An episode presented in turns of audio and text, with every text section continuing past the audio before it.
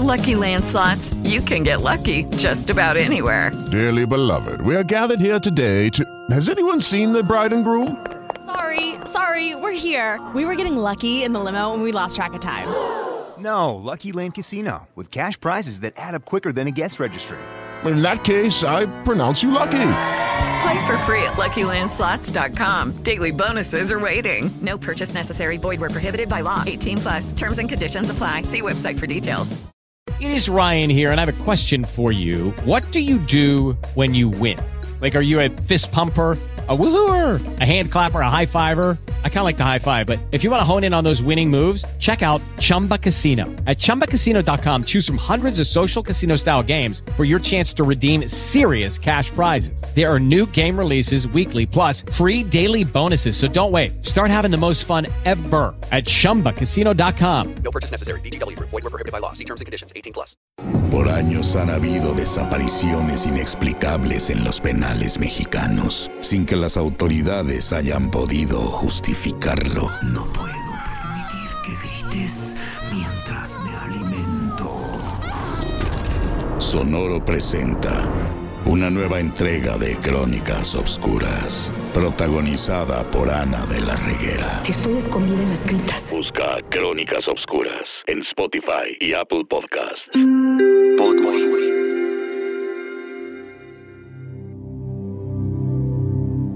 Bienvenidos a mi podcast. Soy Dani Tres Palacios, el Tripas. Amantes de los extraterrestres, de los ovnis, de seres de otros planetas que nos visitan. Presten mucha atención. Les voy a hablar del encuentro de Cusack. Algo bastante aterrador que ocurrió en el año 1967. ¿Dónde queda Cusack? Bueno, es un pequeño pueblo de Cantal Macizo Central, en Francia. Sí, es una pequeña ciudad que está situada a 1045 metros del nivel del mar. Es como, está como una meseta, un poco pantanosa, y en donde el río Temes fluye en el Truyer, después de pasar por el pueblo de Ayeus. Allí está Cusack. Primero, quería que supieran dónde quedaba. Y ahora vamos a viajar al año 1967, exactamente al 22 de agosto. Sí, viajemos en el tiempo. Ese día, dos hermanos, Francois y Ana Marie. Él de 13 años y ella de 9 años. Sí, tenían un perrito, su perro Medor. Se fueron entre el campo a llevar a una docena de vacas. Sí, iban para un potrero, para un pastal, a que las vacas se alimentaran. Y se fueron por la carrera número 57, exactamente a 800 metros de Cusack. Este recorrido era normal que ellos lo hicieron, que ellos lo, lo hicieran para cuidar sus animalitos. Y mientras las vacas pastaban, ellos se ponían a jugar para pasar el tiempo. Ahora, en un momento que ellos estaban ahí como jugando, vieron que las vacas empezaron a desesperarse, saltaban, se brincaban una cerca desesperadas.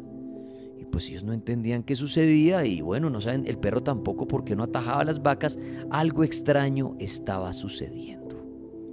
Bueno, en un momento, Francois, el niño mayor, observó, más o menos a unos 50, 70 metros de distancia, cuatro niños.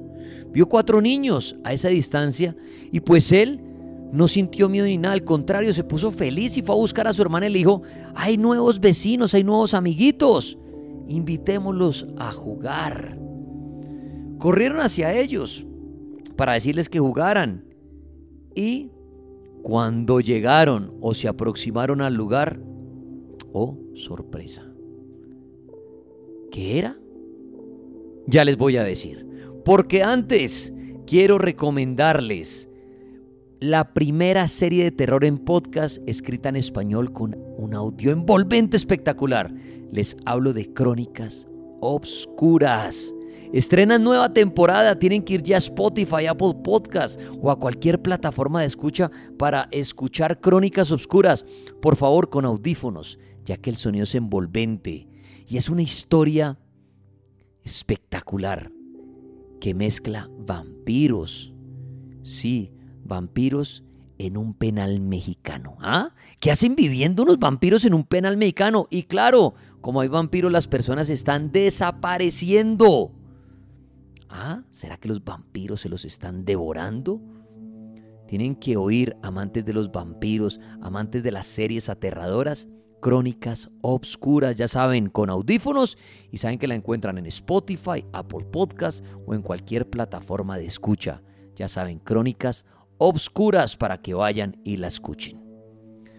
Bueno, volvemos a la historia de el encuentro de Cusack, año 1967, donde este par de hermanitos, Franco y Ana Marí, estaban ahí jugando en un potrero mientras las vacas se alimentaban y vieron niños y salieron corriendo hacia ellos para invitarlos a jugar. Y oh, sorpresa, no eran niños eran pequeñas criaturas, criaturas muy extrañas. Y no se asustaron cuando estos dos hermanos corrieron hacia ellas, no.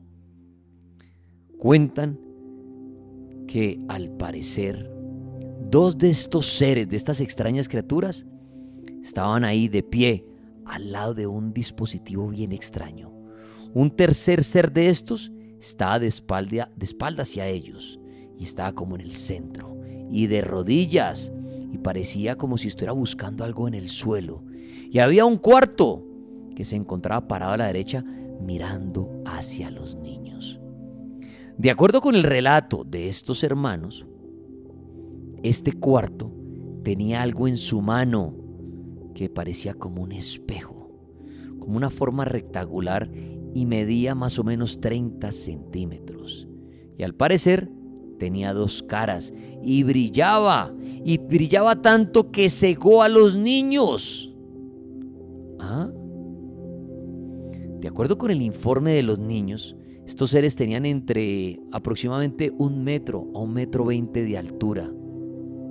Eran flacos, cabeza alargada, nariz puntiaguda y con una barbilla muy afilada. Los brazos mucho más largos de lo normal. ¿Ah? Y sus piernas muy delgadas, pero corticas. Llevaban un traje negro, similar al de los buzos, para que se hagan una idea, muy brillante.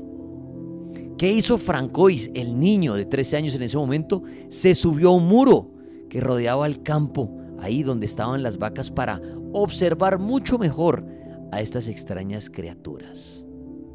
Sí, pero al hacer esto, las criaturas cambiaron, hicieron algo extraño.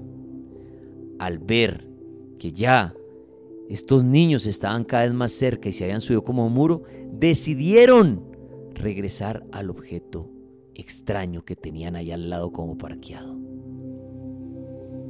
Los niños quedaron asombrados porque vieron cómo estas extrañas criaturas volaron, levitaron, flotaron y se fueron a la parte interior del objeto.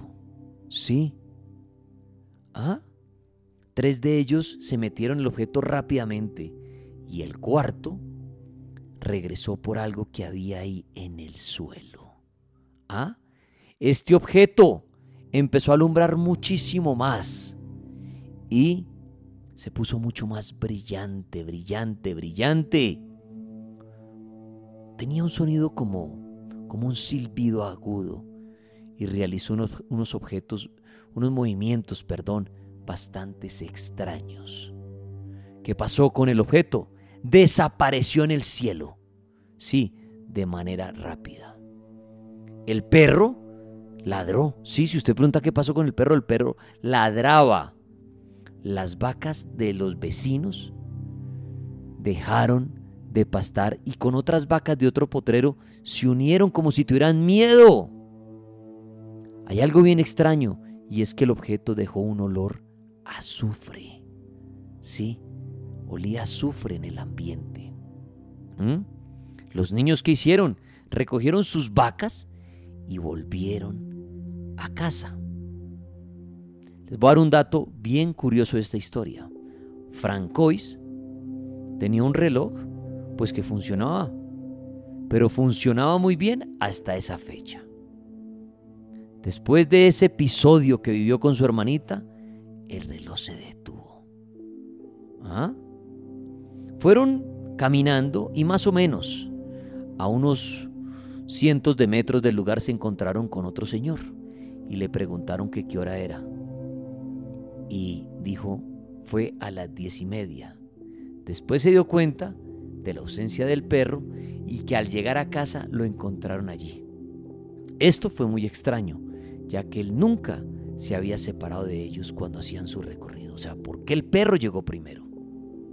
Al llegar a casa, los dos hermanos contaron, llorando y asustados, lo que había sucedido. El padre, claro, llamó a la policía, investigaron. La investigación no reveló nada.